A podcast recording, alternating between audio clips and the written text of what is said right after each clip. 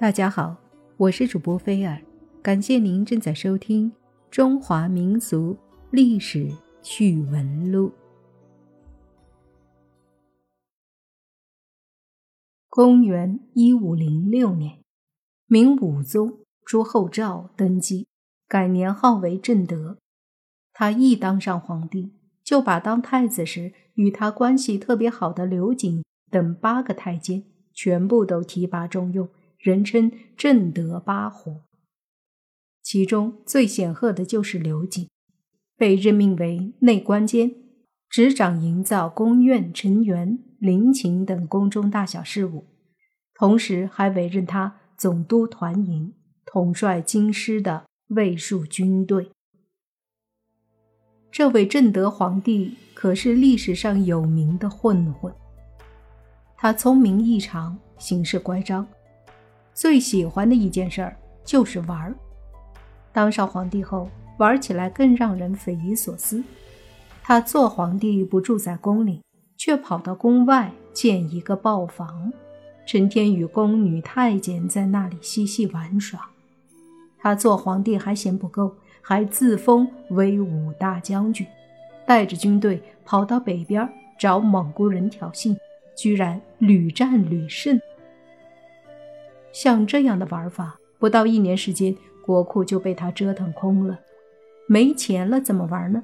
于是正德皇帝聪明的脑袋灵机一动，他就在工部之上设一个皇庄，责成刘瑾盘查全国的军民府库、粮储、盐铁漕运，将全部的库存余额解送到京城，供他享用。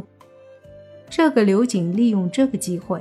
将一半的钱财中饱私囊，于是有人向正德皇帝告状，他却满不在乎，翻着白眼说：“怕什么？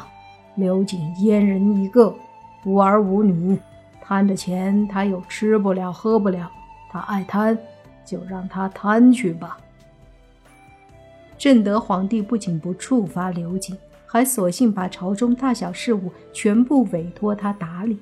自己正好可以一身轻的在豹房里玩得不亦乐乎。本来刘瑾心里还有所畏惧，他见皇帝对他这么放纵，就更加的肆无忌惮了。他干脆把官员选拔任用、上呈奏折、面见皇上，明码标价，包括京官出巡公干，以所去的地方的富裕程度，规定了不同等次的利钱。一次，工部的一个姓宋的给事官到遵化铁矿核查铁税，由于他生性老实胆小，没捞到什么好处，在回京的路上，一时又凑不齐上供刘瑾的利钱，实在是走投无路了，又不敢回来，只好在途中的医馆里上吊自尽。这件事传到正德皇帝的耳中，他却说：“这个人太没本事。”这么好的肥差，居然搞不到钱，留之无用，死不足惜。这样一来，刘瑾更是日进斗金，他府里的掌簿收钱数都数不过来。为了方便，懒得计算，刘瑾就叫人专门设计了大小两样的粮钱容器，大的能装一万斤，叫方；小的能装一千斤，叫干。弹指间，三年就过去了，大明朝也被这帮大混混、小混混折腾得乌七八糟。朝堂上下怨声载道，一些国姓王爷蠢蠢欲动。正德四年，宁夏安化王朱宋真烦率先发难，打着朱刘瑾清君侧的旗号造反。听说有人造反。正德皇帝不以为忤，反而高兴的手舞足蹈。他从豹房里出来，直接就上了点将台，自封征西大元帅，亲率十万精兵御驾亲征。他带兵刚出京师不久，前方传来捷报，游击将军裘越已平定叛乱，将安化王擒获。可正德皇帝觉得还没玩够，继续带着大军。在西北黄土高原上游荡几个月，将安化王捉了放，放了捉，猫戏老鼠般的玩的半死，才尽兴班师回朝，带着十几万人一起玩，的确是好玩。可国库又开始告急，没钱可不行。在回京的路上，正德皇帝一边吃着鲜美的肥羊，一边想着搞钱的方法。他聪明的脑袋一转，一个绝妙的主意又出来了。一回到京城，正德皇帝一反常态，端坐在金銮大殿上，接受文武百官的朝贺。满朝文武以为太阳从西边出来了。而这时，随同正德皇帝御驾亲征八虎之一的张勇，带着大军没有回营，却直奔刘瑾的府邸。这一查，真是让人瞠目结舌。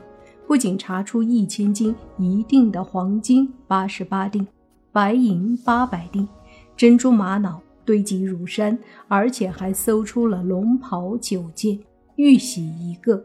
刀枪兵器无数，刘瑾包藏祸心，蓄意谋反，铁证如山。正德皇帝突然翻脸不认人，诛杀刘瑾九族二百余口，将他全部家产收归国库。正德皇帝还嫌不够，处死刘瑾也要赚一把。他下旨将刘瑾凌迟处死。趁木驴往来于东西市上，以每钱肉一干钱的明码标价，任人宰割购买。三天来，东西市上人山人海，一些平时被刘瑾欺压凌辱、敢怒不敢言的百姓官员争相购买，一共割了三千三百五十七刀。正德皇帝高高的坐在朝堂之上，听着行刑官员的报告，哈哈大笑。他看着群臣们说：“这个刘瑾真是个肥羊，一身臭肉，居然也能卖出三千三百五十一方七千干。众位卿家，你们好好掂量掂量，看你能值多少钱。”问的朝堂下面的文武百官个个噤若寒蝉，浑身上下寸寸发麻。